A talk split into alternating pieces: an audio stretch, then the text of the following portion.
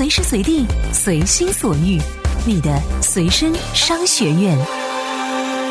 这里是充电时间。大家好，我是文涛，欢迎收听充电时间 TMT 创业者频道。最近啊，我们充电时间的各地线下交流群正在疯狂的组建当中，欢迎大家进入到我们线下交流群来交流。同时，我们各个地区的交流群的管理员也正在招募当中。如果您有想法组织您当地的充电时间的听众朋友们，时常一起活动，也欢迎在我们的公众号中点击群入口按钮去勾搭充电宝宝。好了，接下来进入到我们今天的行业资讯，资讯最及时。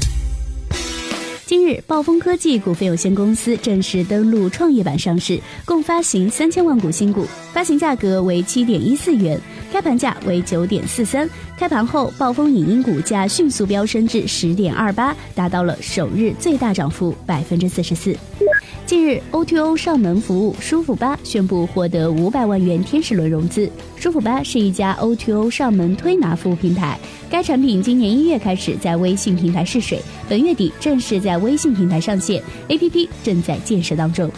昨天下午，海淘车网宣布成为青岛国际汽车口岸唯一官方电商平台，打通了平行进口车行业与互联网的边界，实现渠道扁平化，让利消费者。二手车第三方估值平台公平价获经纬创投、诚新资本领投的一千万美金 A 加轮融资，经纬合伙人邵一波成为公平价董事会成员。近日，联想控股旗下拉卡拉集团正在筹备 A 股上市。来自拉卡拉集团董事长兼总裁孙陶然的消息，拉卡拉集团曾打算海外上市，但因各种原因打消了这个念头，将转战 A 股。TMT 创业者频道致力于帮助 TMT 领域的创业者把握时代脉搏。接下来是今天的各项干货。这里是充电时间 TMT 创业者频道。欢迎回来，我是文涛。在古代打一场战役，必须要做到三军未动，粮草先行。而现代的人是很好的继承了这种战略的思想，在推出某件产品之前，总会要先为其制造声势。近日，这格力董事长董明珠就突然曝光了一款印有格力 logo 的手机，引来了大片的闪光灯。那么，格力做手机是蓄谋已久，还是心血来潮呢？做手机的背后究竟想达到什么目的？接下来给大家分享格力手机背后的营销与挑战。格力手机成功的营销，巨大的挑战。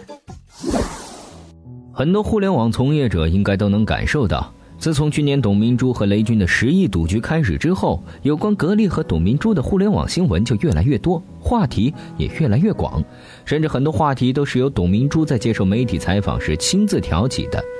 比如之前董明珠说小米入股美的是两个骗子在一起，又比如近期说格力做手机肯定超过小米，用户三年不用换手机，这些话题无疑非常具有爆炸性。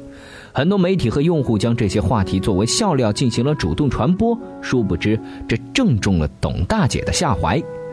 事实上，这可能正是董明珠的借势营销之计。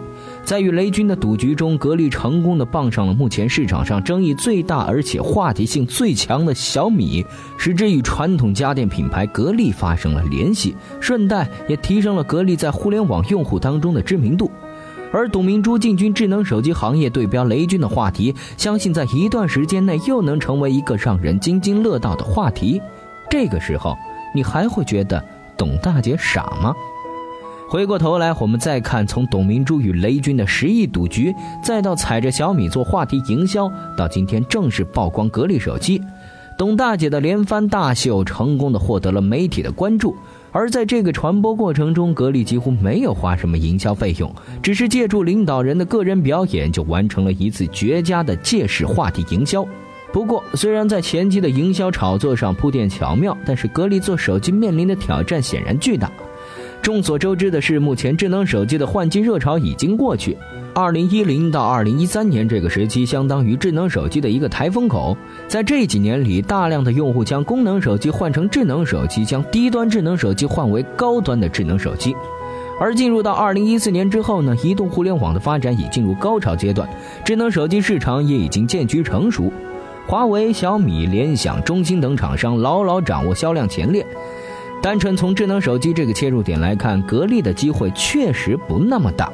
那么问题来了，既然前路如此凶险，董明珠为何还要执意推出格力品牌的手机呢？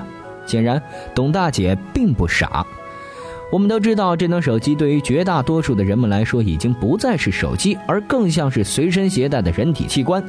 而在即将到来的万物互联的智能家居时代，智能手机将成为一个连接各个家用电器的平台。首先是替代各个电器的遥控器和显示屏，使得人们能够时时刻刻地关注每个家电的运行状态，并且能够实现可视化的远程控制。对于传统家电厂商格力来说，推出智能手机绝对不是为了跟雷军赌气，而是为了防御和布局。而且啊，董大姐之所以敢于如此任性的做手机的底气，可能还来自于其强大的线下渠道。根据公开的信息显示，格力在全国拥有三万家的专卖直营店，这些线下渠道无疑会帮助到格力手机的销售。不过，作为手机厂商的新进者来说，格力手机可能不会像格力空调那样掌握核心科技，贴牌和代工的可能性更大。诚如一位媒体同行所言。在深圳这个神奇的地方，后盖刻个格力的 logo 是分分钟的事情。这样看来啊，我们的董铁娘子这一招先声夺人，远没有表面上的那么简单，有点醉翁之意不在酒啊。为将来布局的策略确实是高，不过这效果如何，还有待市场的检验。充电时间也将会为您持续的关注。怎样才能加入我们的微信交流群呢？在微信公众号“充电时间”中找到群入口按钮，根据提示进行相关操作，这样你就能和同频道的小伙伴们待在一块儿啦。欢迎回来，这里是充电时间。在互联网时代，忽悠和鸡血是已经成为了创业的关键词。经过包装的成功案例，像鸡血一样刺激着无数的创业者，而创业者们反过来包装一个看起来更加美好的项目去忽悠投资人。这类故事在互联网行业比比皆是，特别是在移动互联网市场更是明显。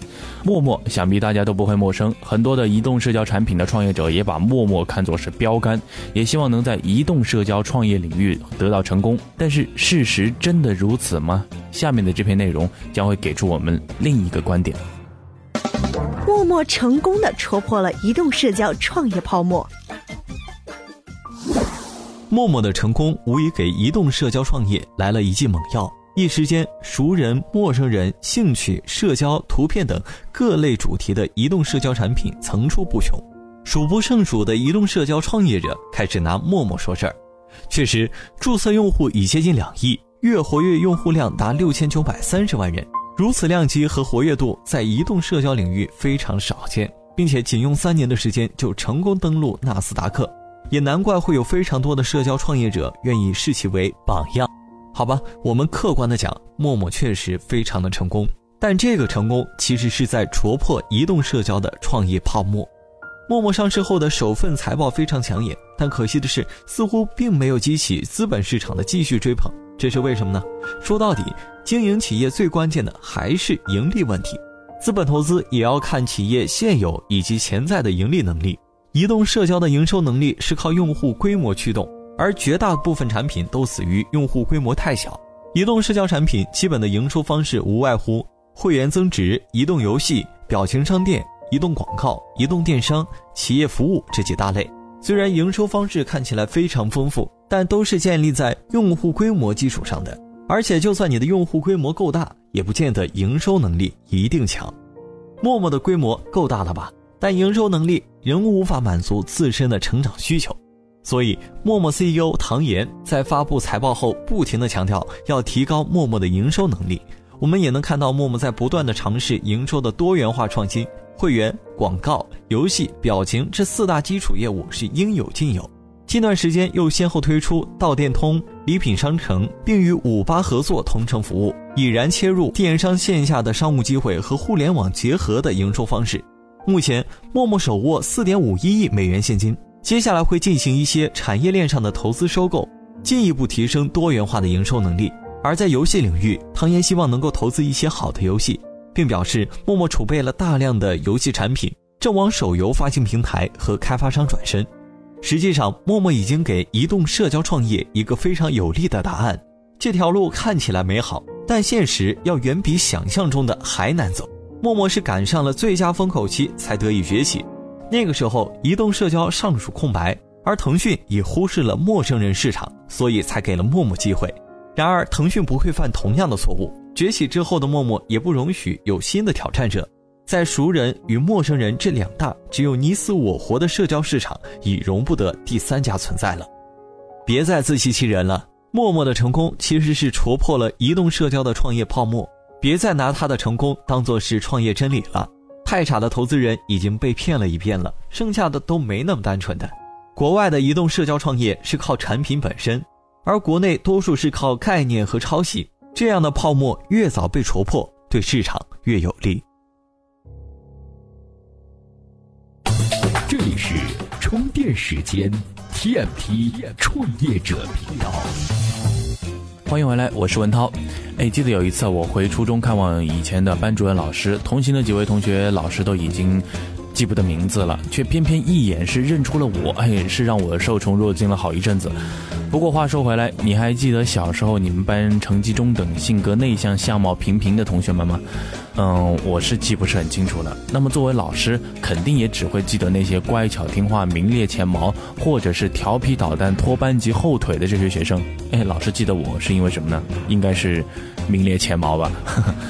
联系到今天，作为创业者的我们，在打造一件品牌或者是生产一个产品的时候，如何在自己没有名列前茅的时候，又不用调皮捣蛋的方式，给予别人深刻的印象呢？创业者该如何让人过目不忘？每个企业家创业者都需要建立广泛的社交关系，这对于接近潜在的战略伙伴和客户都至关重要。不过有时候你的 idea 和产品很容易被嘈杂的社会关系淹没。为了被记住，为了脱颖而出，你必须要解释好这个问题：你靠什么盈利？这个问题的解释不仅仅是一个简单的回答，它是你的一张口头名片。设想你的名片上除了名字、职位和联系方式都是一片空白，通常很难给人留下深刻印象。反之，一个有视觉冲击力的名片会轻易被记住。那么，创业者应该怎样为自己的企业建立这样的名片呢？一个有说服力的口头名片包括两部分：第一部分着重说明市场目标，第二部分强调你能解决的问题。在社交场合，这会成为你给人留下印象的关键，它也会成为你寻找潜在客户的主要工具。帮助你定位目标受众，他们会主动找到你，而且想了解更多关于你的信息。谁是你的目标市场呢？试着避免使用过于概括的词语，比如消费者或客户，把目标客户细分。这个词汇需要能概括你的理想目标客户，比如 4S 店的客户就是车主。更重要的是，你要强调自己与其他竞争对手的区别，这个核心区别将是你独一无二的卖点。是你与其他竞争对手真正区别开来的关键，这一点必须原创而且与众不同的。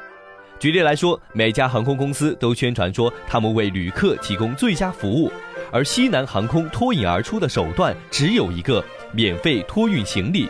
凭借这一卖点，就已经打赢了不少对手。一个强大的口头名片可以增加你对谈话的控制，理想情况下，人们会主动向你询问更多深入的问题。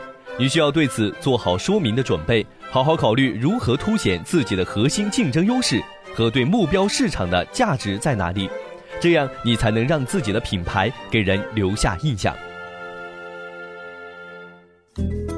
各位，这里是充电时间 TMT 创业者频道，我们还有电商治愈系频道，每天会给各位提供电商领域的相关干货和信息，欢迎大家去订阅收听。同时，如果你是创业者，你也有很好的想法和观点，愿意和我们充电时间的朋友们一起来交流，欢迎到我们的充电时间公众号中点击群入口按钮，加入我们的线下交流群哦，我们都在上面等你哦。我是文涛，我们下期再见喽。怎样才能加入我们的微信交流群呢？在微信公众号“充电时间”中找到群入口按钮，根据提示进行相关操作，这样你就能和同频道的小伙伴们待在一块儿啦。是 TMT 创业者频道。